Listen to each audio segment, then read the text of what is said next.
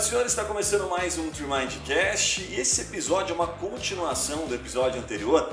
Eu acabei ouvindo o episódio anterior e fiquei muito descontente por ter entregue tão poucas, tão poucas táticas. Foram táticas muito legais, mas faltaram muitas. Diria assim que das táticas que a gente sabe, apenas 10% foi entregue no anterior. Então, se você não ouviu, se você caiu direto nesse episódio, você pode ouvir esse episódio, pode ver esse episódio pelo YouTube, se você está nos assistindo aí, mas depois dá uma olhadinha no anterior que vai fazer ainda mais sentido, porque a gente falou de outras estratégias que nós não falaremos neste. Combinado? Isso é importante, ok? O que nós teremos aqui hoje, tá? A gente vai mostrar basicamente três exemplos aqui super bacanas, além de explicar como eles são feitos, tá? Um exemplo é trabalhista, que ano passado gerou mais de 5.465 leads. Foi o recorde aqui da, da TreeMind, tá? Um caso trabalhista de São Paulo, muito bacana. Um previdenciário que gerou mais de 2 mil leads. Isso está sempre associado ao, ao, investimento, tá? E também um, um final, um tributário, que isso ficou muito bacana, que é muito legal esse case, que é um exemplo de growth, tá? Que eu vou explicar melhor na hora de falar um pouquinho sobre esse growth, que é, que é muito bacana, né? Esse tributário, tá? Então, é, para me ajudar nesse assunto, como sempre aqui meu fiel escudeiro Irmelo, que se tornou um advogado por hobby e não atua, creio eu, por ser contra as regras ultrapassadas como, da OAB. É como, verdade, como alguém se torna um advogado por hobby? Essa, essa aqui. Faz essa loucura. O cara tropeça, pô, vou começar a divulgar aqui, saber como é que é. Jogar um tênisinho, fazer uma advocacia aqui. Não, é, sou formado em direito, adoro a área, tenho várias conexões com o direito mas realmente não atuo na área e tenho minhas próprias opiniões aí. Boa, boa, boa. Mas ó, um recado importante antes de a gente começar, quando a gente fala de técnicas de marketing, growth, todos os vídeos que você assistir nosso, nem sempre dá para relembrar o advogado, né? Porque nossa função aqui é provar em você insights, certo? Mostrar estratégias como vários escritórios acabam fazendo e de outros segmentos que são aplicáveis ao direito. A sua papel, a sua função é ter o, o, o senso, né? o bom senso, a definição de agir de maneira ética. Então, sempre eu costumo usar uma, uma lógicazinha que funciona bastante.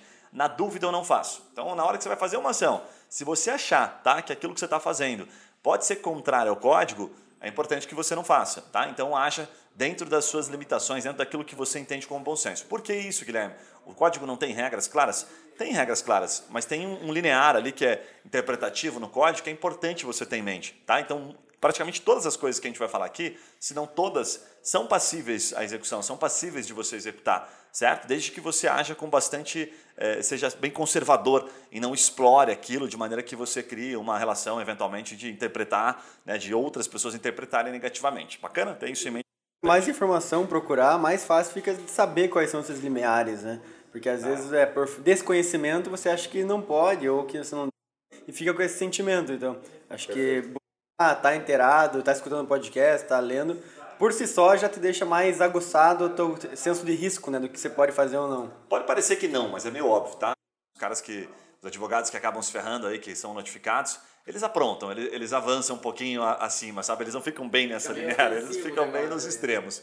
Então, se você faz certinho, como a gente sempre fala aqui, acaba funcionando sim e você não vai ter nenhum problema. Posso puxar aqui? Assim? Bora, bora. Cara, bora, porque assim, eu acho que no último episódio a gente falou de várias estratégias, talvez a parte de, de aplicação do dia a dia do growth, sabe? É, a gente poderia entrar bem a fundo nisso hoje.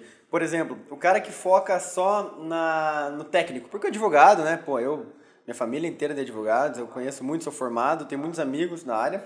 E eu sei que o tempo do advogado é praticamente só é, colocado na parte técnica, na parte ali de puta, jurisprudência, doutrina, petição, é, relacionamento com o cliente, pouco se fala de crescimento, pouco se fala de como dar o próximo passo do meu negócio do escritório de advocacia. Como é que se associa essa parte de growth com a parte mais de os principais erros no crescimento do escritório? Cara, tem uma relação do growth que é muito é, geralmente quem estuda growth acaba encontrando alguns é, algumas referências aí, por exemplo, como o Peter Thiel, né, que a gente conhece. Se você não, não conhece o Peter Thiel, fundador do PayPal, enfim, o, o pequeno PayPal, a máfia do PayPal, como é conhecida. E ele fala uma coisa muito legal. Ele fala que um dos principais motivos dos negócios, e aí eu vou colocar a advocacia dentro desse pacote, é, de não funcionar o insucesso na advocacia, geralmente está associado à distribuição. E o que é distribuição? É, é não conseguir fazer com que as pessoas tenham acesso àquilo que você entende, àquilo que você é capaz de entregar. Isso acontece em vários outros segmentos. Você pode ter um produto maravilhoso, prestar um serviço top, mas as pessoas não sabem, não adianta, né? Se só a sua mãe, ou a sua família, os seus tios souberem disso, você tem que fazer isso chegar longe. Então ele dá um dado para ficar mais fácil, que é assim, 50% do tempo dedique ao serviço, que é isso que você falou, Yuri. Tecnicamente você tem que ficar bom, mas dedique 50%, tá? E os outros 50% em técnicas para entregar isso, para fazer isso chegar mais longe, seja através de relacionamento, marketing digital, né, o marketing jurídico, enfim, whatever, a forma como você vai escolher levar essa mensagem, mas você tem que dedicar pelo menos 50%. Isso vai te possibilitar chegar mais longe, fazer com que as pessoas descubram que você é bom, sabe? Porque eh, certamente, assim, as faculdades elas formam, existem advogados diferentes um do outro, não tenho dúvida disso. Um mais preparado, o outro menos, mas não é esse o principal motivo do insucesso, e sim a, a dificuldade das pessoas descobrirem você. Então foca muito nisso, porque o Growth traz muito essa provocação. Uma questão simples, mas como não, eh, não tem quase ninguém focando nisso, você por fazer o simples você se diferencia. Por exemplo, você fala, fazer um conteúdo por semana e dedicar o teu tempo em procurar pessoas que possam, possam se aproveitar daquilo ali, que faz sentido, né? Puta, eu sou trabalhista, vou escrever aqui um conteúdo sobre como fazer uma demissão correta, sem ter problema, sem abrir brechas, e você mandar para todos os teus amigos conhecidos e que têm empresas ou que têm relacionamento com empresa. É, é focar na distribuição, né? E é uma coisa simples. O advogado Sim. já tem esse conhecimento, já faz o mais difícil, né? É, o certo seria ele ah, o cara vai começar a advogar. Né? Eu já vi alguns advogados falando, já entrevistamos alguns que falam isso. Vou começar a advogar, legal. Então ele já começa metade do tempo dedicando para o técnico. Geralmente, ele, quando ele vai começar a advogar, ele já sabe né, advogar, então não precisa mais ficar estudando tanto aquilo, mas focar nisso que você está falando, a distribuição. Então, metade do tempo ele vai ter que focar em distribuição e pode começar por técnicas simples, como essa que você colocou. E tem, aproveitando o gancho, tá? É, o growth ele não é mais caro. Para você que não sabe o que é growth, growth é, é, eu costumo dizer que são técnicas para tirar você da zona de conforto. São estratégias diferentes do tradicional. Tá? O tradicional, o que, que é? Ah, eu vou na na rede social, publico, impulsiono, ou vou no Google, compro palavrinha-chave, certo? O growth ele vai muito além disso. Né? Então ele tira a pessoa que faz o marketing da zona de conforto. E ele não é mais caro, eu posso garantir para você, que, até por experiência própria, a gente faz aqui para a a grande maioria das ações de growth geram mais resultados e são mais baratas. Qual que é o problema? Ele leva mais tempo, ele tem uma curva de aprendizado e você tem que insistir bastante nos testes. Vou te dar um exemplo de growth para ficar fácil aqui que eu separei, que é um exemplo do Airbnb, que é um clássico, tá? O Airbnb na época em que eles lançaram a ferramenta, né, o, o sistema deles de, de locação lá de imóveis, enfim, eles estavam com uma dificuldade que era é conseguir fazer com que as pessoas de fato comprassem, né, escolhessem os imóveis. E aí é bem clássica essa história, bem conhecida. Eles acabaram é, criando uma tese. Então a tese era o seguinte: olha, se a gente tirar fotos melhores, eu acho que os nossos imóveis serão locados com mais facilidade. E aí você pensa, pô, legal, bacana. Mas é, terceirizaram isso? Não, foram eles mesmos, né? Na época conta lá que eles foram para Nova York e tiraram fotos dos imóveis e publicaram isso nos sites, certo? E aí isso aumentou bastante, né? Drasticamente a conversão da escolha dos usuários. E também tem é, é a parte de conexão com o problema, assim, né? Porque às vezes você tem que estar tá nas trincheiras ali, você tem que estar, tá, por exemplo, nesse caso que você falou, né? Os donos da empresa, que tem outras mil responsabilidades, foram lá tirar foto do imóvel para divulgar. Não é só pela foto, mas sim por estar tá ali vivendo aquilo, por estar escutando o locador ali. Por que, cara, que tá difícil? Por que, que você não, não tirou foto boas antes? Então faz sentido também, a estratégia de growth, você tá escutando o cliente muito próximo, né? O teu cliente. Sim. Saber a dor dele saber o que não está levando exatamente. E nesse caso, eles estavam olhando mais para conversão, né, para venda. Por que, que o cara não está comprando? Criar uma tese, growth é isso, né? Acho que se a gente fizer isso aqui vai funcionar. Foi meio, vai meio no achismo, assim, são muitas teses. E aí vai validar aquela tese. E mas eu acho que o assim, aprendizado dessa técnica do Airbnb foi o seguinte: é, eles não pararam mais de fazer isso. Né? Parece que até hoje funciona, salvo engano, até hoje. Sim, tem uma rede de fotógrafos. Tem, né? Uhum. Uma rede de fotógrafos, porque foi o indicador principal. Se os caras não tivessem tirado aquela foto lá atrás, feito aquilo que a gente fala no, no, né, no no universo de startup, feito aquilo que não era escalável, né, ou seja, eles mesmos tirarem foto, jamais eles teriam provavelmente eh, crescido como cresceram. Pode ser que eles até tivessem desistido do negócio, é. certo? Porque é. não teria Hoje, quando você coloca no, na plataforma, um, uma, eu coloquei uma parte em Balneário, Camboriú, esses tempos, e eles já indicam é, fotógrafos locais para tirar foto. Top. Já indicam, porque lá atrás eles descobriram isso aí. Top. Um outro de, de grow interessante aqui brasileiro é o do Nubank, né? Quando ele criou o cartão, não sei se vocês vão lembrar, quando começou a lançar o cartãozinho de crédito roxinho, era uma febre. Pô, como é que eu tenho acesso a isso? Você tinha que fazer um cadastro, tinha que ser convidado. E essa estratégia de growth é muito famosa, que é o Member Get Member, né? Que é assim, o membro só, só pode entrar mem novos membros por membros antigos. Ou seja, cria aquela sensação de clubinho, né? sensação de escassez. Você só entra se eu pedir, eu vou atrás. Eu nem sei o porquê que eu tô indo atrás. Mas é aquele negócio, muitas vezes a gente entra na fila só porque, né, tá todo mundo aqui, então eu também quero. Então a estratégia de growth às vezes é como do bem. Cada... Hoje, né? É, o Clubhouse está fazendo exatamente isso. Perfeito. Você só pode entrar ali como com, com convite e uma, uma escassez nisso aí. Tem bons aí que dá para aplicar no mercado jurídico aí, não, não é tão difícil de conectar, só tem que ter criatividade e paciência, né? Boa. Mas que estratégia, assim, você vê de growth mais traz esses leads, você falou de 5 mil leads, 2 mil leads, é, quais são as estratégias mais, mais simples para o advogado, Gui? Falando dessa estratégia que a gente falou dos leads inicial ali, tá? Que é a estratégia do formulário de cadastro, que ela é chamada pelo Facebook formulário de cadastro. Essa estratégia você pode entregar ela tanto no Facebook quanto no Instagram. Para você que está vendo aí pelo, pelo YouTube, tá? Ou para você que está ouvindo apenas pelo Spotify, eu estou compartilhando a tela aqui agora e eu vou mostrar na prática como ela funciona, certo? Então, se você ficar curioso aí, entra lá no YouTube para você dar uma olhadinha na prática nela. O que, que acontece, tá? Para você que está ouvindo, vou tentar traduzir para ficar fácil aqui. É uma estratégia que basicamente você está lá andando, né, passeando pelo seu feed, certo? Feed lá, enfim, consumindo conteúdo, seja no Facebook, no Instagram, você define de acordo com o seu público-alvo. Então, fazendo abrindo um parênteses rápido aqui, né? Meu público é previdenciário, eles estão mais no Facebook, a gente fala sobre isso direto. Meu público é um trabalhista reclamante, eles estão também no Facebook, certo? É um público um pouco mais simples. Ah, meu público não, é empregados, empregadores, né? É um público mais elitizado. Provavelmente eles estejam mais no Instagram. Não é que eles não estejam muito no Facebook, não vou entrar me aprofundar muito nisso, tá? Mas tem possibilidades de você filtrar, ok? Então vamos lá. O que, que acontece? Você está lá passeando pela sua timeline e de repente aparece um anúnciozinho, tá? E esse anúnciozinho ele entrega uma informação útil e ele faz uma provocação. Então eu estou mostrando aqui na tela, por exemplo, um copy, como a gente costuma chamar, uma chamada que atraiu as pessoas. Trabalhador sem registro. Quais são os direitos? Certo? Então eu faço a pergunta e também respondo ela, porque eu tenho que ser consultivo na advocacia. Respondo essa pergunta logo acima. Então eu coloco em texto a resposta, né, sobre quais são os direitos, enfim, explico um pouquinho. O que, que acontece? Quando ele clica em Saiba Mais, ele é direcionado para uma segunda telinha, que é uma telinha de cadastro, certo? Então a gente pergunta para ele assim, olha, descreva, descreva brevemente o seu caso. Você pode definir qual é a pergunta que você vai colocar aqui, de acordo com a área de atuação que você vai, é, de acordo com a sua área de atuação, enfim, a dor que você vai tentar gerar para criar conexões. Aqui daí ele vai colocar, descrever brevemente o caso, vai colocar o nome, o telefone dele e o e-mail, certo? O que, que a gente está dizendo aqui para ele? Olha, eu posso prestar mais informações, eu posso te ajudar um pouco mais, deixa eu entender um pouquinho melhor a sua situação certo? Então eu mostrei aqui o formulário como depois que ele clica para onde ele é direcionado, então ele aparece nessa telinha para ele preencher, certo?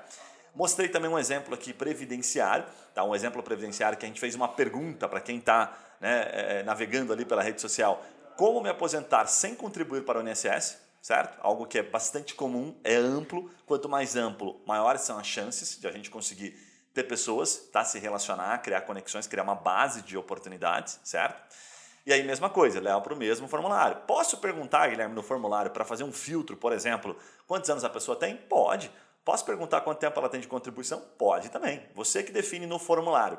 Então é uma técnicazinha para gerar proximidade. Perceba o seguinte: nós não estamos falando em momento algum né, de que ah, aquela pessoa precisa de um advogado, urgentemente ela quer te contratar. Não. É uma técnica que vai gerar uma proximidade para você, através do atendimento, falar com essa pessoa, certo? Guilherme, daí tem uma pergunta comum. Para onde vai essa pessoa depois que ela se cadastra? Né? Ela foi ali, cadastrou, colocou os dados, como eu estou mostrando aqui pelo YouTube. Ela vai para uma central de gestão desses contatos que eu estou mostrando aqui, que é muito legal. É uma plataforma relativamente nova pelo Facebook. E aí aparece o total de cadastros. Então, por exemplo, aqui, né? Eu estou mostrando um aqui. 5 e 25 entrou um contato. 16 de março, certo? Entrou, entraram vários ali. Eu apaguei propositalmente por uma questão né, de LGPD, de, de preservar a, a, identidade dessas pessoas, mas ele vem nome, e-mail, telefone, de acordo com as perguntas que você fez. O que você perguntar vem nessa centralzinha de cadastro, certo? E aí, a partir disso, você pode entrar em contato com aquela pessoa, fazer um registro aqui. Ou seja, você não precisa nem ter um CRM para fazer esse controle. O próprio Facebook tem isso para você hoje. Ele te ajuda muito, ficou muito bom, inclusive, diga-se de passagem. Parabéns ao tio Zuckerberg ali, porque ele caprichou na Mr. Zuck. É. o cara não erra. Então ficou muito legal. Dá uma olhadinha nessa ferramenta, que ela ficou realmente muito bacana para você entender. Algumas coisas são importantes aqui nesse processo de geração de cadastro, tá? O primeiro assim, ó, é, cuidado com o formulário. Não faça um formulário que você apenas faz uma pergunta, uma provocação e não entregue uma resposta. Você vai estar tá fazendo cagada, vai estar tá fazendo besteira, a OAB vai te encher o saco, certo? Faça uma pergunta, entregue a informação em texto, ok? Entrega a resposta e só se ele quiser saber mais, se ele realmente tem aquela dor e não foi respondida, ele vai clicar, tipo, ok? Não pode ser uma... assim, muito forçada só para fazer. Isso. aqui e veja o dinheiro que você está perdendo, deixando responda, na mesa. Responda efetivamente. Entregue tudo, não nada para entregar por telefone, nada disso, tá? Responda como se você estivesse respondendo como sua tia. O cara posta assim, ah, esse advogado descobriu a estratégia para, para ganhar milhões sem risco em causas trabalhistas. Clique aqui para saber mais. É, tipo, não, não, não faça isso que você vai estar fazendo cagada. Isso vai né? errado. A do cliente desse tipo de campanha é um cliente de dúvida, como eu falei, ele não está procurando um advogado. Então tem isso em mente. Puta, Guilherme, eu não tenho tempo, eu trabalho sozinho, meu escritório aqui estou lotado de processos, não tenho tempo para atender. Quero um cliente filé mignon. Cliente que chega aqui para contratar. Esquece, não faça essa campanha, tá? Ah, não, Guilherme, eu tenho tempo, é, tenho pessoas aqui para atender, que já fazem um certo receptivo aqui para mim. Super faz sentido e eu quero criar uma base, eu quero criar relacionamentos, certo? Quero filtrar isso. Já tem em mente o seguinte: 10 pessoas que entram em contato com uma ação de formulário de cadastro, geralmente uma pessoa contrata, às vezes até menos. Então tá dependendo da área, por exemplo, essa de, de, de trabalhista aqui, né? Quais são os direitos? Então você vai ter ali muita gente que não tem direito, muita gente que a causa não agrada muito seu escritório, que não é tão qualificado. Então você vai ter, às vezes, de 100, pode ser que surjam 5, 6 oportunidades legais. O que, que os escritórios que têm resultado, eles costumam, quais são geralmente os indicadores? Primeiro, eles respondem rápido.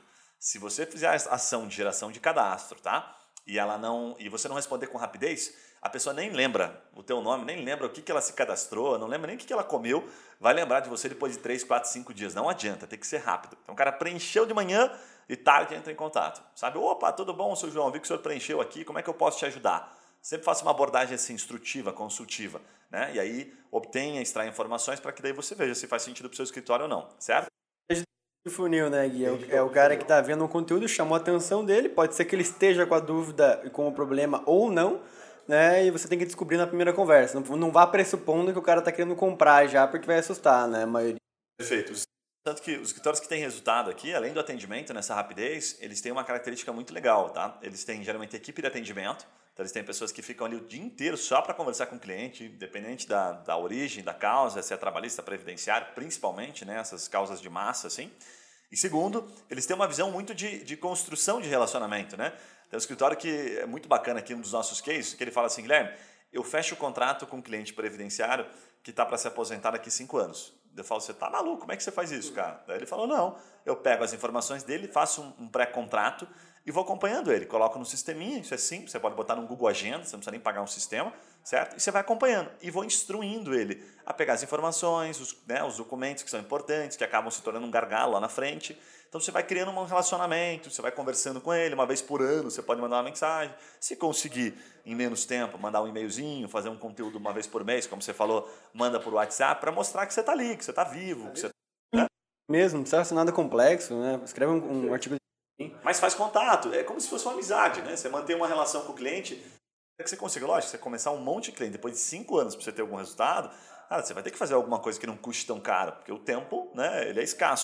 Então, mandar uma mensagenzinha a cada dois, três meses, ali por WhatsApp mesmo, algum conteúdinho, que ele entenda que você está vivo. Isso faz toda a diferença. Tem, tem um, tinha um, longo prazo. um antigo mentor meu, de um negócio que eu tinha antigamente, que falava assim, é, se você quer ter sucesso, você não pode sair da foto, ele falava. É, Quer dizer assim, na antiga, nas antigas, antes da pandemia, era você estar tá em todos os eventos. Certo. Aí você está falando, é, você está aparecendo, você está sendo relevante. Então não saia da foto. Sempre teu cliente tem que lembrar de você. Sempre tem que tá, ele sempre tem que estar tá te vendo para você se tornar relevante e no momento que ele precisar, você ser a pessoa que ele vai.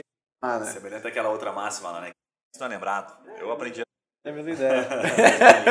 Boa. Até essa parte de, de ter time, né? Eu lembro bastante do case da Melo Advogados lá, né? Que eles tinham um time interno de preparação do lead, de uma pré-seleção. Consegue contar um pouquinho desse lead? Legal. Da Melo pelo seguinte, foi bem interessante. A gente fez uma campanha de previdenciário e eu lembro que tinha, um, é, tinha uma pessoa que estava atendendo e ela não estava convertendo. Durante, eu não lembro o nome do menino lá, mas era um menino que estava trabalhando e não estava convertendo. Ficou um mês e pouquinho. Aí quem cuidava lá era teu irmão, né? E aí eu falei para ele assim, cara, é, posso garantir para você que esse comercial não está efetivo, ele não está fazendo o atendimento correto. Foi mudar daquele cara, foi tirar o atendimento daquela pessoa e passar para outras que os contratos começaram a fechar. E aí deu certo durante um bom tempo a ação, assim, funcionou super bem, mas era isso, era dificuldade. Era muita gente no atendimento filtrando para jogar para advogado. Tanto que a Melo tinha um pouquíssimos advogados previdenciaristas e o time de atendimento era quatro, cinco vezes maior. Né? Então só chega para o advogado previdenciarista depois. Que a coisa já está bem qualificadinha e tal, que ele já conversou, tomou o um cafezinho com o cliente, é, ouviu a história de quando ele trabalhou naquela metalúrgica, ele quase perdeu o braço e etc. E o filho dele fez faculdade, não sei o quê. Aí chega pro advogado.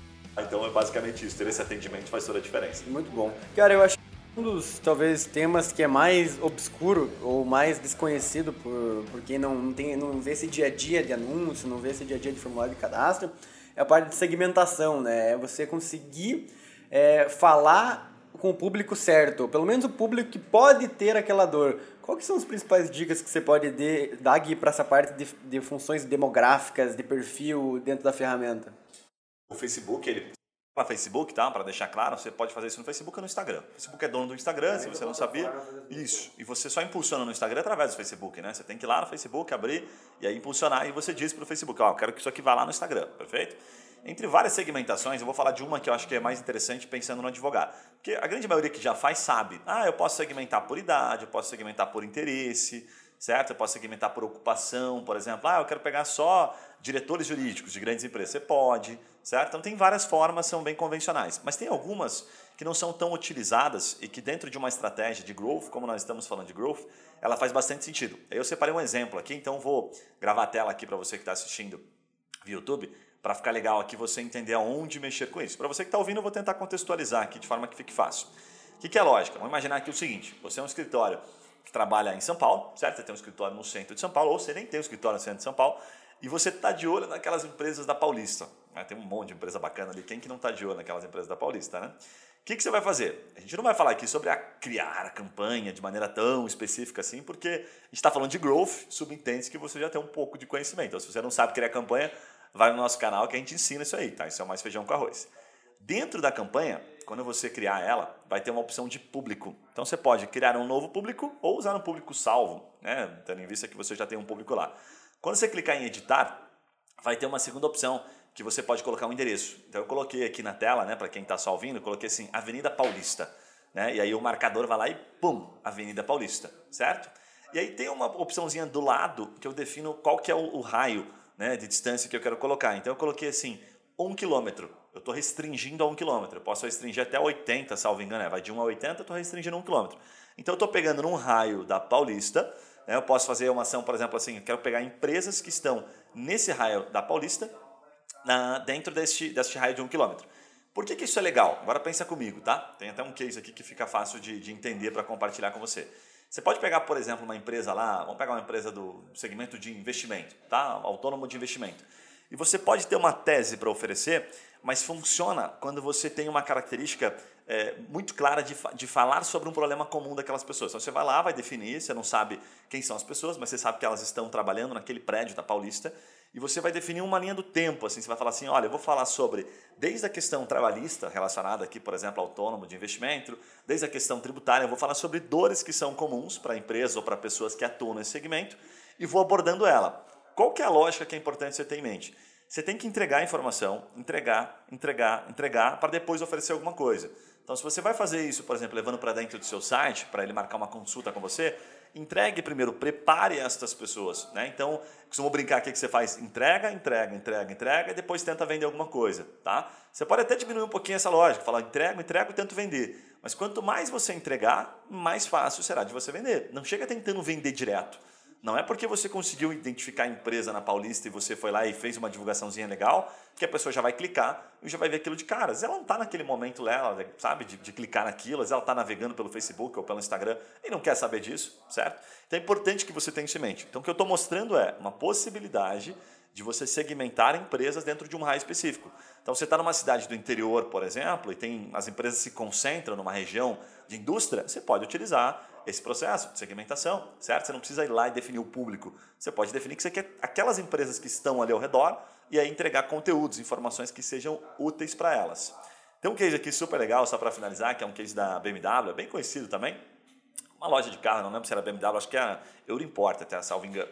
Que eles tinham carros muito caros para vender. Né? Tinha um carro lá, tal, engano, até um R8 e eles precisavam vender esse carro para, enfim, pessoas que tinham capacidade financeira. Então eles separaram os 10 melhores compradores da loja, né? Conta a história. E eles pegaram apenas esses 10 compradores, que é uma outra ação que eu vou mostrar daqui a pouquinho, e pegaram pelo e-mail daqueles caras e começaram a perseguir dentro do Facebook, do Instagram, aquelas pessoas. Então, mostrando uh, enfim, as características do carro, mostrando como o carro era legal, mostrando o que, que ele podia fazer, né? enfim, várias questões que estão associadas a instigar as pessoas que compram carros dessa magnitude, carros assim dessa natureza, certo? E aí o que aconteceu? Desses 10 compradores, uma pessoa marcou um test drive, então era um processo final, linha do tempo, foram mostrando, no final falava assim, ei, que tal agendar um test drive? E essa pessoa agendou um test drive e comprou o carro. Né? Então essa ação, me parece, não lembro os números exatos, mas que ela gastou assim tipo 120 reais e conseguiu vender um carro de 500 mil. Daí você fala, porra, que massa, os caras tinham um budget com certeza muito maior. Sim, muito maior. Mas pensa comigo, qual foi o tempo que ela gastou? Isso que eu falei lá no começo. Growth gasta tempo, não é simples assim. Teve que ter o envolvimento das pessoas que entendiam do carro, do profissional de marketing, certo? Da diretoria, de pessoas né, que sabem criar as peças. Então, bastante trabalho. Você pode até gastar pouco financeiramente, porque você foi né, na unha, literalmente, ali com os 10 clientes potenciais. Mas, de fato, eles é, gastam bastante tempo, tá? Então, tem resultado, mas tem que ter criatividade. Criatividade demanda, sim, tempo. Então, isso é importante, ok? Cara, será que não seria interessante explicar um pouquinho mais de como expandir o público e como utilizar as ferramentas do próprio Facebook para conseguir trazer estratégia de remarketing, público semelhante, talvez explicar um pouquinho sobre isso? Ah, essa opção, essa já é uma outra estratégia né, de, de growth em que a gente fala sobre utilizar a ferramenta a nosso favor, tá? A gente bota a ferramenta para trabalhar para nós. Dando um exemplo, conectando rapidamente para você entender, vamos pensar o seguinte, tá? Eu vou lá, isso eu posso fazer dentro do, do próprio Google, posso fazer dentro das ferramentas Facebook, Instagram, as redes sociais. Aí. Eu vou lá e pego assim, ó, lembra que eu falei do caso da loja? Imagine que eu tenho 10 compradores. Eu subo aquela lista de e-mail daqueles 10 compradores e digo para o Facebook, pô, fez, dá para você achar para mim aí no Instagram outros caras semelhantes a isso aqui, desses 10 compradores? Aí ele vai lá e vai trabalhar para você. Vai pegar aquele e-mail, vai identificar se o e-mail é importante, se o e-mail dessas pessoas é o mesmo que elas utilizam na rede social, o Facebook tem acesso às informações. E aí ele vai criar o que a gente chama de público semelhante. Eu falo, ó, oh, Guilherme, igual essas pessoas aqui, esses cicões aqui que compram carros assim, eu achei mais uns sei lá, 200 mil na sua região, certo? Então, tá aqui o público para você trabalhar. O que, que, é importante? Eu estou fazendo a, a, brincadeira aqui, fazendo analogia com 10 cadastros, mas geralmente a ferramenta pede um número maior, tá? Para que ela consiga criar um público semelhante, ela não consegue só com 10. Então, geralmente, ela, porque ela consegue com um público de pelo menos uns 500, mil. Eu já consegui até com menos, mas, salvo engano, até a ferramenta está restringindo um pouquinho. Então, você tem que ter um público um pouco maior, certo? Então, vamos fazer uma analogia aqui, um paralelo. De duas formas escritórios que já têm uma base de e-mails, né, de uma base de pessoas, o que, que eles podem fazer, e os que não têm nada. Você que está aí ouvindo, está vendo e está começando do zero. Esses que já têm, cara, puta, bingo, né? Os caras já têm cliente, eles já sabem quais são os clientes ideais. Imaginar que o cara tem um histórico. Pô, sobe essa base, são e-mail basicamente. Pega o e-mail dessas pessoas, tá? Sobe lá no Facebook ou no Google e diz para o Google, ele vai trabalhar para você. Google, quero pessoas semelhantes a essa. Dá para você. Perfil, mesma econômica público semelhante, certo? Isso é um pouquinho diferente do que remarketing, que você sobe o mailing e aí fica aparecendo só para essas pessoas, tá? São coisas diferentes. Você pode fazer as duas coisas concomitante. Mas o que a gente está falando é criar um público semelhante, é uma estratégia de growth que costuma dar mais resultado. Por que, ela dá mais resultado? Porque sim, porque a ferramenta ela foi lá e disse para você, ó, iguais a você, Yuri, tem essas outras pessoas aqui. Não tem nenhum, mas é ela vai dar zero. ela vai dar zero. Mas ela faz exatamente isso. Sabe o que, que é legal? A gente acaba esquecendo, né? Que as grandes empresas acabam fazendo isso. Dá um exemplo aqui. Tá, pensa comigo aí, tá? Tá aparecendo algum produto totalmente aleatório no teu Facebook, no teu Instagram, uma propaganda que você não tenha procurado? Geralmente não aparece. Salvo que aquele, aquelas pessoas, aquelas empresas estejam validando. As empresas grandes não fazem isso. Exemplo aqui, tá? Não deve estar aparecendo uma propaganda, sei lá, de uma bicicleta da Americanas para você, se você não pesquisar uma bicicleta. Vai começar a aparecer. É, talvez apareça, né? Mas não deve estar aparecendo. Por que, que não está aparecendo? Porque a Americanas está dando, fazendo impulsionamento, tentando aparecer para todo mundo, tentando vender uma bicicleta. Imagine quanto eles iam gastar para descobrir quem está interessado em bicicleta. Então eles pegam pessoas, certo? Um público que clica naquela propaganda da bicicleta, ele identifica, fala, Ih, cara, esse cara aqui publica lá no Facebook fotos de bike, esse cara faz pedalada, esse cara compra, ele costuma acessar sites legal, então vou atrás de outros caras. E ele vai criar o público semelhante. Aí sim, Americanas vai lá nesses outros caras que o público foi criado pela ferramenta, certo? Chamaram também de lookalike e começa a aparecer. Ou seja, as grandes empresas também não saem dando tiro à toa, sabe? Isso é bem importante você ter em mente. É você é ter alguma coisa. Assim, a pessoa levantou a mão, falou, opa, sabe, eu tenho este perfil aqui. E aí você usa isso a teu favor. Isso para escritórios que têm um mailing é muito massa e pode fazer toda a diferença nas suas campanhas.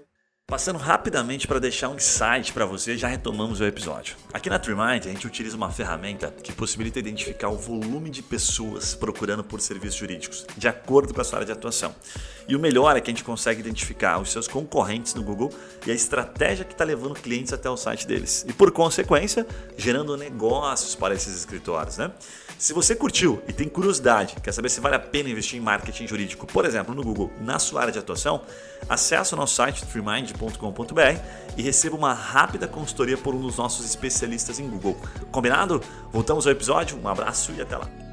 Começando talvez aqui que não tem uma base, quais estratégias você acha que mais é aplicável? Cara, esse é o seguinte, a gente falou disso na, no episódio anterior, né? Em que a gente fala como, como descobrir o e-mail dessas pessoas. Então o que, que você faz? Tá? Para você não sair comprando lista, isso não é permitido pela OAB, ok? O que, que você faz? Primeiro identifica um público, tá? Você fala assim, puxa, minha cidade é X, a gente ensinou no último episódio, e eu quero pegar aqui, por exemplo, empresários eh, de e-commerce em Curitiba. Massa. Então você vai lá, tem a ferramentinha, extrai o e-mail dessas pessoas. Depois que você extraiu o e-mail, você criou uma lista, certo? De empresários, de CEOs ou de, sei lá, é, founders de empresas que, que são interessantes para você, de acordo com a posição que essa empresa precisa ter ali como decisor do negócio. O que, que você vai fazer com essa lista? Você construiu a lista. Ao invés do escritório que já tem a base pronta, você vai pegar essa lista e também vai subir na ferramenta, certo? Seja no Facebook, né, para atuar no Facebook ou Instagram, ou no Google. Então você cria a sua própria lista, certo? Ah, Guilherme, eu não tenho uma lista. Você tem as possibilidades, como eu acabei de falar, certo? Você pode ir através de outras formas também. Tem várias formas, mas você precisa descobrir o e-mail destas pessoas. Esta é a forma que eu mais recomendo, porque você está pegando exatamente aquilo que você quer e aí sim você está dando um input, que a gente chama, né, para a ferramenta, para o algoritmo. Você não está indo dizer para ele aleatoriamente. Ele até permite isso, tá? Dentro do Facebook tem lá as permissões de, por exemplo, ah, é, por segmentação, por interesse, pessoas que clicam, acessam escritórios de advocacia, pessoas que têm um emprego, né, XYZ, pessoas que têm a formação, mas eu não recomendo. Por quê? Porque é muito, é, não é tão assertivo assim. A opção Lookalike ela costuma trazer muito mais resultados, porque você realmente dá um input para a ferramenta e usa ela a seu favor. Tá? Então, para quem não tem, Faça o exercício de criar uma base, porque vai ser a base mais qualificada. E aí, obviamente, ouça o episódio anterior, você já pode usar aquela base né, para ver se ela está fazendo sentido, fazer um trabalho ativo dentro daquela base e ainda assim explorar ela para criar um público semelhante. Legal? Cara, eu acho que daria para a gente talvez abordar um pouquinho o marketing por influenciadores. O que, que você acha? Bem legal. Porque eu acho que tem bastante estratégia, a gente vê muitos influenciadores jurídicos, mas talvez seja um pouquinho obscuro ainda como o advogado pode se aproveitar disso, né? Qual que é o limiar ali que ele pode ir, qual, até onde ele pode falar do escritório dele, como se fazer parceria eficaz de fato com influenciadores. Que quais as principais dicas poderia dar aqui? Legal. Isso é bacana de é, bom, certamente você que está ouvindo, você acompanha outros advogados, certo? Especialistas também em marketing jurídico acabam aparecendo no Instagram. Está cada dia mais comum ter um monte de advogado que cresce número de seguidores e depois eles acabam tendo que vender curso, acabam tendo que vender mentorias, não tendo que vender, mas muitos deles acabam indo para esse, esse caminho. E por que, que isso acontece? Tá? Eu só descobri isso conversando com um monte de, de advogados né? que, que têm perfis assim bombados. Acontece que o assunto jurídico acaba atraindo muito mais a outros advogados do que empresários. Às vezes você acaba falando sobre, eh, acaba usando termos muito técnicos ou falando, abordando de uma maneira que é complexa para o empresário, ele não gosta, ninguém gosta de ficar seguindo. Imagine seguir um perfil de um advogado, certo? Que, você, que o cara fica falando tecnicamente ou fica falando coisas que não fazem parte do meu dia a dia, quando eu estou lá publicando, quando eu estou lá passeando pelo meu Instagram. Não é legal. Então, quem que acaba seguindo? Quem tem mais familiaridade? Quem tem mais familiaridade é outros são outros advogados. Então, é muito comum tá, os advogados terem uma base de seguidores de advogados, de outros advogados. E aí ele não tem os clientes, certo? Alguns conseguem né, é, trabalhar de maneira com os hashtags, não vou entrar muito nisso, trabalhar de maneira assertiva com o conteúdo e direcionar, mas a grande maioria acaba tendo outros advogados. Então eles são forçados, de certa forma, a oferecer, a tirar proveito daquilo, né? porque senão não fecha a conta. Então ele vai lá, vende curso, vende mentoria, né? começa a vender outros serviços. É importante você ter isso em mente, que é muito difícil você conseguir prender a atenção de empresários, de pessoas que realmente são seu público-alvo, fornecendo informações apenas jurídicas. Você vai ter que ter uma fala muito bacana para agradar outros públicos. Faz sentido isso ou não? Faz pra. Até porque fala para o público que você é, é, é, se identifica contigo, né? Eu, eu falo como empresário e também assim, entendendo o advogado. É, muitas vezes você não quer se conectar com alguém que não tenha o mesmo background, assim, sabe? Tipo assim, eu sou empresário, eu quero aprender com quem já fez alguma coisa como empresário. O advogado, é, é, muitas vezes é, puta, é um mal necessário. Um pequeno empresário tem essa cabeça, né? Só vou usar, só vou atrás, se eu realmente precisar. Então eu acho que é, é difícil você se, se conectar com pessoas que são diferentes. É diferente você criar conteúdo. Você como pessoa física, né? Você como cara ali falando sobre temas. Então realmente faz muito mais sentido atrair outros advogados. Legal. E tem uma estratégia nossa, ela tem várias possibilidades. Tá? Vou passar duas aqui que eu acho que são as mais que fazem mais sentido, né? Por exemplo, no nosso Instagram a gente utiliza aquela função de consultoria gratuita, né? Caixinha de perguntas. Então a gente abre lá duas vezes por semana e recebe várias perguntinhas super legais. O que, que acontece? Você pode abordar é, Instagramers de outras áreas, preferencialmente de outras áreas. Vou dar um exemplo aqui para ficar fácil, tá? Profissionais de e-commerce, que a gente até ensina como descobrir o contato, não mandar só apenas via direct. Pessoas que falam de e-commerce. Supondo aqui que você tem um escritório que atua, sei lá, na parte tributária, que é interessante para e-commerce, ou na parte trabalhista, enfim, whatever, tá? ou você atende o consumidor final, e aí você aborda Instagramers que falam sobre isso. Puta, esses caras aqui devem ter um público legal, porque ele fala de e-commerce, pessoas que seguem ele devem ter e-commerce, correto? Então cria essa associação. Quais são as informações mais tradicionais aí dentro de um e-commerce? Vamos pensar aqui que tem relação com o jurídico. Vai acontecer desde a questão de, puxa, como criar um e-commerce? Será que ele precisa de um, de um CNPJ, qual que é a, categoria que ele coloca, o CNPJ dele, certo?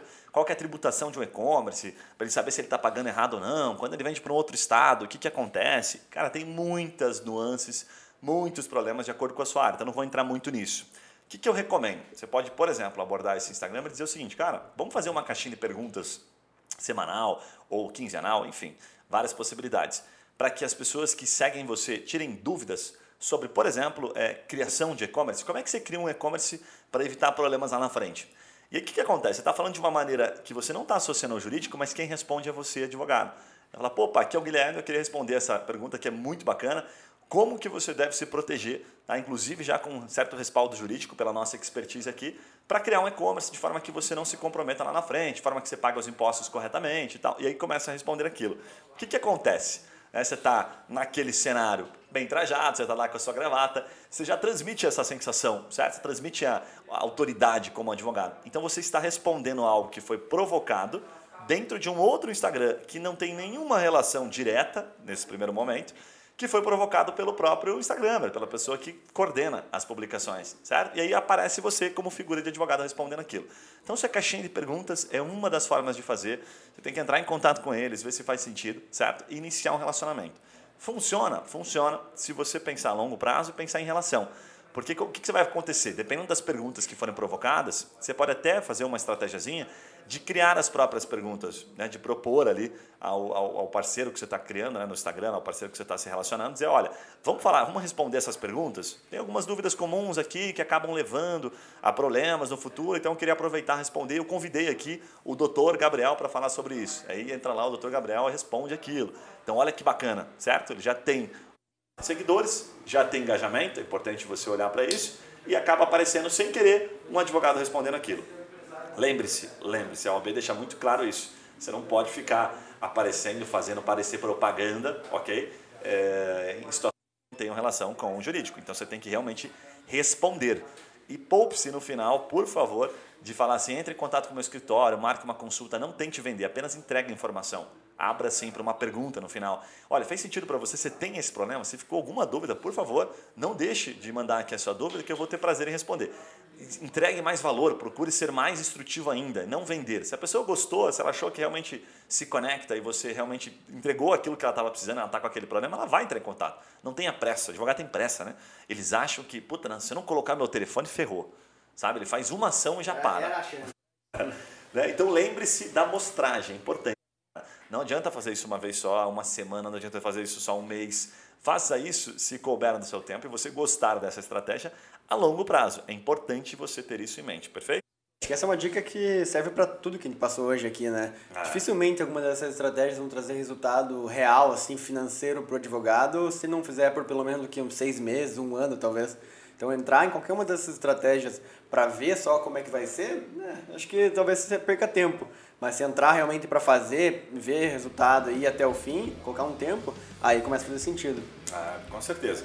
E a outra que eu falei, não falei da segunda, É assim, pô, tá, tá rolando live pra caramba, né? Agora um pouco menos, né? Ainda bem, porque eu não sou tão fã também de live. Mas enfim, a galera dá uma enjoada nas lives. O que, acontece? Nas lives, você pode pedir, por exemplo, a participar e ser um, um terceiro ali disponível para quando surgir alguma dúvida jurídica de assuntos que são interessantes. Sabe? Tipo, você está participando de uma live que não tem nada a ver com uma questão jurídica, ok? E aí você está ali como advogado, dando sua opinião, ou você fica mais quieto, fica mais em silêncio ali e combina isso né, com o Instagram. Pô, surgiu uma situação que eles têm dúvida, Poxa, eles acionam, puta, ainda bem que o Dr. Márcio está aqui com a gente. Doutor Márcio, como é que funciona nesse caso? O que a gente pode fazer? Está correto isso juridicamente? Tem algum risco? Tem algum problema? Então você está ali sempre como um background, assim, sabe? Sempre que surge uma oportunidade, pum, você está ali para responder, certo? Assim como no Instagram, no, na caixinha de perguntas. Eu gosto muito da caixinha de perguntas quando o perfil já faz isso e tem um engajamento legal. Funciona super, porque você identifica na prática pessoas que estão perguntando, que estão com aquela dor. Então são, às vezes, leads reais então, se você responder bem, a chance daquilo virar um negócio é sim bastante grande. Bem melhor do que. É, eu, eu acho que talvez uma dica também para a parte de influenciadores que pode fazer bastante sentido. Eu faço parte de vários grupos de empresários. E é normal a, o membro daquele grupo ele contratar um escritório que está sempre participando daquele grupo. Por mais que o escritório é um pouco do que você falou, ele não é um membro ativo, ele não é um empresário que está ali trocando ideias, mas sempre que tem alguma dúvida que abre uma brecha, ele vai lá e se manifesta. O que quero dizer? Você procurar influenciadores que às vezes não são da área jurídica, que não necessariamente falam de direito, mas falam de temas que é, conversam com o teu cliente final, né? Às vezes um, um advogado empresarial falar com o influenciador de negócio mesmo, de marketing Perfeito. digital, às vezes, fazer uma parceria com esse cara e ele fazer uma live, ou fazer um conteúdo, ou fazer um, um artigo, enfim, alguma coisa em conjunto, sobre um tema que converse com o cliente final, que seja importante. Putz, é, como fazer contratos que não gerem brechas para ações de cobrança, sei lá. Então, é um tema que vale a pena para o empresário, então vale a pena para o influenciador de, daquele meio trazer, e o advogado vai trazer autoridade, que no final das contas é proximidade e autoridade que vai gerar o cara fechar mais contratos. Né? É bem legal. Assim, tem que, tem que mostrar de falar com vários, porque eh, parece que é fácil, né? Mas o Instagramer também, ali, a pessoa que é um influencer, ele às vezes sofre para entregar conteúdo. Então, pô, você vai lá e resolve o problema do cara. Você fala, toda segunda-feira a gente abre questões aqui que são dúvidas comuns, que, né, os principais erros, principais causas de problemas na área XYZ. E aí tem um parceiro respondendo. Então você combina com ele, sabe, um valor que seja acessível para você, para você construir uma base. Então é super legal, ajuda também. Mas tem que encontrar o parceiro certo. Para isso é. você vai. Uma estratégia parecida com essa agora no Café com Negócios, nosso canal do YouTube lá de empreendedorismo. É, a gente chamou um parceiro que é especialista em Mercado Livre, você sabe quem é, mas ainda não fechamos, então não vou divulgar. É, mas qual que é a ideia? Ele vai vir para agregar na autoridade. Então, ele vai ser patrocinador do Café com Negócios, mas esse patrocínio, no primeiro momento, vai vir via conhecimento. Então, ele vai, trazer, vou, ele vai gerar conhecimento no meu canal e eu vou gerar tráfego para o site dele para gerar cliente para ele. Se ah, começar legal. a dar certo, se começar a dar resultado, aí vira um patrocinador oficial, porque eu estou tendo retorno financeiro. Mas no primeiro momento ele vai vir para fazer exatamente o que você falou me ajudar a gerar conhecimento, conteúdo relevante, porque ele vive isso e eu não, e também ele gerar tráfego para o negócio dele. Faz uma troca interessante. É bem porque o advogado pode fazer isso também, né? Falar, olha, vamos fazer um teste, participo aí de caixinha de pergunta em quatro semanas. Se funcionar, eu te pago tanto, né? Para eu aparecer, para eu fazer parte disso. Acho que é bem legal, faz bastante. Sim. Bom insight. Boa. Bom, e aqui para concluir as, uh, os exemplos que eu comentei no começo do episódio, eu vou mostrar um exemplo tributário agora para quem está apenas ouvindo, tá? que é da TechStack. Essa é uma empresa do Rafael Lassense, inclusive, que é um, é um growth hacker, é um cara que puta, já aprendi muito com ele, é muito bacana.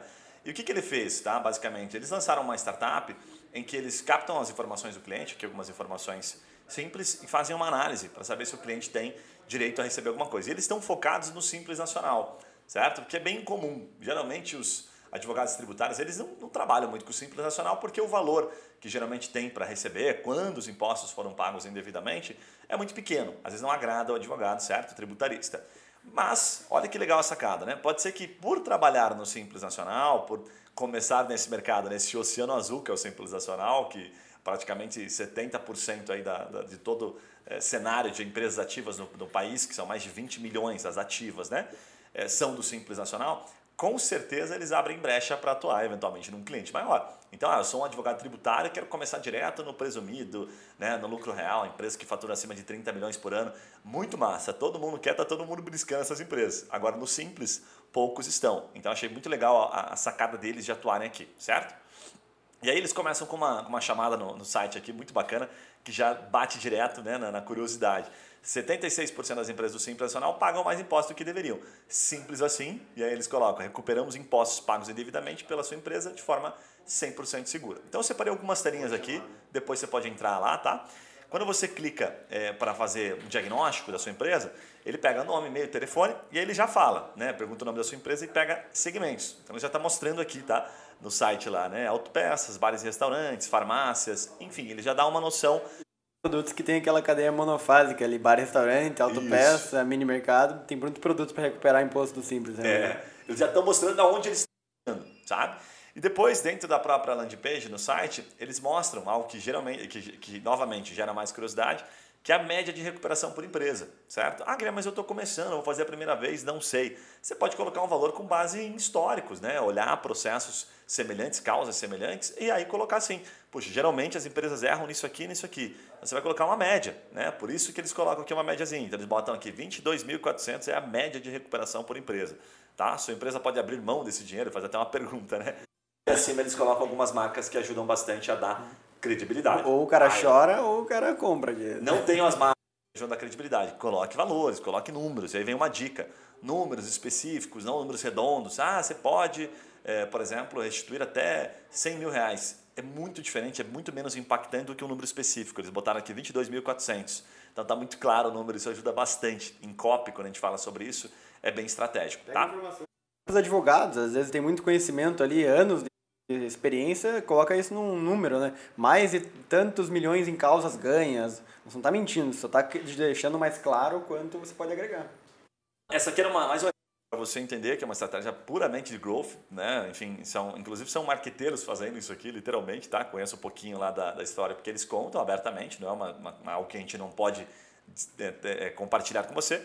E está público, você pode entrar no site deles e ver exatamente como eles estão fazendo, certo? Então, se está funcionando, se eles estão fechando um negócio extremamente expressivos, ele até conta isso em alguns vídeos, tá? É, que sim, funcionou, foi uma estratégia de growth que deu super certo, por isso que eu trouxe ela, porque ele mesmo enfatiza que isso funcionou para eles. Bacana? Talvez para um final falar de alguns erros comuns eh, na aplicação dessas estratégias. A gente falou né, no último episódio de algumas coisas que as pessoas falham bastante na parte mais de, de execução, né? Às vezes a ideia é boa, mas aí vai para o dia a dia, vai realmente para a execução, tem muito, muita falha. Quais são algumas, alguns principais erros que você pode compartilhar? Primeiro é a falha de comunicação né, do advogado e do atendimento, tá? ou do comercial, enfim, quem está fazendo o marketing, quem está atendendo efetivamente o cliente grana, pensa em tudo, chega lá o lead quentinho e é. morre. Não, assim, onde é que tá o ouro? Aqui tem várias coisas que dá para falar. Tá nas perguntas. As perguntas de quem? Do cliente, sabe? Não nas percepções do advogado. O advogado não sabe, porque ele, ele exercita tanto, né? Você, advogado, está tão acostumado a fazer peça o tempo todo, ficar, sabe, trabalhando no direito, né, puramente, que você não consegue pensar de maneira simplificada. É difícil, a gente sabe disso. Então, onde é que está o ouro? Está nas perguntas do cliente. Começa a anotar as perguntas do cliente para você ver como isso faz sentido e como você vai acabar colocando isso nas suas propagandas, nas suas ações, né? na, sua, na sua publicidade e que vai ficar muito mais convidativo porque vai se conectar. Então, o ouro, costumo dizer, está nas perguntas do cliente, nunca na nossa suposição, mas sim do cliente. Isso é bem importante, tá? A outra coisa é condenar a campanha inteira antes de validar partes do funil. Isso é um erro muito. Eu já cometi muito esse erro, muito, muito, muito. Que é assim, ó você viu aqui, né? Você pode fazer uma campanha, você vai define o público, ah, define o público, Avenida Paulista aqui, né? Sei lá, o público na Avenida Paulista, aquele raio de um quilômetro. E aí você faz um criativo. O criativo que a gente fala é a peça, o layout, faz uma chamada, um texto. E aí não dá certo. Aí você fala, isso aí não funciona, isso aí não é para mim. O que, que você fez? Você invalidou a campanha inteira. Às vezes você acertou no público, só que você errou no criativo. E posso te garantir que 80% dos casos, vou dar um número meu, tá? 80% dos casos você vai errar no criativo. O criativo é mais difícil. Por isso que é comum empresas que fazem um trabalho de marketing super legal ter às vezes 40, 50 variações de anúncio. É, você tem que variar né, o público também e o criativo, né? Porque você faz criativos diferentes para públicos diferentes, mas principalmente isso que você falou, né? Dentro do mesmo público, faz lá, você, você iria gastar 50 reais por dia nessa, nessa ação. Gasta 5 reais por dia em 10 ações diferentes para o público diferente e percebe qual daquelas ações mais acerta. No outro dia você gasta 10, no outro dia você gasta 20, vai, vai aprimorando o investimento naqueles públicos que mais estão convertendo com aquele criativo que mais está convertendo. Boa, geralmente a gente chama isso de AB, né? Teste AB. Ah, então eu boto 5 aqui para ver lisca melhor. E depois disso eu, pum, impulsiono, boto mais dinheiro, boto 100 reais agora. Né? Então a gente faz o teste AB. Então, é, um dos erros comuns é esse, tá? É, é achar que o criativo está suficiente. Nossa, eu já errei muito nisso, então posso falar para você que é bem normal. Principalmente quando o advogado às vezes tem um pouco mais de experiência, vai falar: não, não, isso aqui tenho certeza que vai funcionar, pode fazer que é garantido, é isso aí mesmo. Não frustra o criativo o suficiente. Dedique um tempo para isso. Fica meia hora pesquisando, tem várias formas, vários vídeos eu mostro isso, para você tirar insights. Não tire só da tua cabeça. Tá? Vá atrás, vale, tem muito mais valor. Exemplo simples. Pega comentários em vídeos do YouTube ou em conteúdos de blog. Vídeos do YouTube geralmente tem mais comentários que falam sobre aquele assunto. Comentário do YouTube, cara, um baita de um lugar para você extrair insights, tá? Em termos de, de, informação. Tem muito mais valor naquilo que o seu cliente fala, naquilo que o, cliente, o seu cliente sabe, tá? Do que você. É, e tem isso em mente, tá? Tem essa humildade de reconhecer que você às vezes sabe pouco e que o seu cliente sabe muito mais. Então dê muito valor para essa informação. E por fim, né, cara, o básico aqui, o feijão com arroz, não ter tempo suficiente para fazer pequenas melhorias, assim, sabe? Experimentos semanais. Então, por exemplo, o que, que eu faço aqui? Toda segunda-feira eu dou uma olhada nas nossas campanhas pela manhã. Às vezes eu faço um ajuste só. Às vezes eu não faço ajuste nenhum, fico só namorando ela, fico tentando entender. E aí eu vou com aquilo, fico pensando naquilo para fazer um ajuste na próxima semana. Às vezes eu mexo um pouquinho de público, tiro um estado, coloco outro estado. Vou fazendo sempre pequenas melhorias e vou registrando elas. Guilherme, quanto tempo gasta para fazer? Se eu for fazer isso, né? Você, advogado, vai fazer isso. Cara, dedica pelo menos uma hora, sabe? Às vezes duas horas. Lembre-se do que a gente falou no começo. Semana. Né? Tem que ser proporcional, né? 30%, né? Pô, tempo para disseminação, certo? Desse conteúdo, para distribuição, que a gente chama, certo? E 50% técnico, né? Para prestar o serviço. Ah, não estou conseguindo fazer convida alguém para te ajudar nesse ponto, né? contrata uma empresa, contrata um estagiário, whatever, mas tem alguém olhando para isso. Alguém tem que estar tá olhando para o estratégico. Se você não está olhando, quem está olhando? Certo? Tem isso em mente, isso faz toda a diferença. Então, continuar olhando, continuar mexendo é sim fundamental. Vai proporcional ao tempo que se dedica coisas mais essa aí é minha, velho, importantes. É, deixa anotado aqui tuas frases para ficar falando durante o episódio. Eu costumo brincar o seguinte, a gente fala num outro podcast que a gente tem só de negócio, inclusive eu vou aproveitar e recomendar, que chama-se Papo Raiz, que a gente entrevista empresários muito tops, que a gente fala o seguinte, olha... Já entrevistamos Ratinho Júnior, governador, já entrevistamos o cara que tem... É, a última tem um cara que entrevistou, o cara tem valuation de mais de 100 milhões de reais, acabou de captar Boa. 20 milhões de reais. Tem muitos empresários, muito tops aí. Papo Raiz. E lá a gente fala o seguinte, o teu negócio cresce certo? Na proporção do tempo que você dedica para aquilo que é mais difícil. Então, o mais difícil é vender, o mais difícil é fazer o marketing no teu escritório. Legal, ele vai crescer nessa proporção de tempo. E aí fica a pergunta, a reflexão aí. Ah, estou dedicando uma hora por semana. Quanto representa isso na sua semana? Ah, representa, sei lá, 5% da minha semana. Ótimo, então ele vai crescer nessa proporção. Se está crescendo mais do que isso, levante as mãos para o céu, porque você está indo bem para caramba, tá? Porque não tem milagre. Tem que dedicar tempo para isso? Não, não funciona. Você tem que saber que é né, cara? Porque às vezes Quando escuta um podcast como esse, ele acha que puta, é a solução pro meu problema. Amanhã eu virei meu negócio, acabou. Acabou a seca, agora eu descobri o petróleo aqui. E não é, é depende muito tempo, depende muito é, aprendizado. A nossa ideia aqui é te dar as ferramentas, mas agora a execução, bater cabeça ali é contigo, então vai para cima. Bom, né?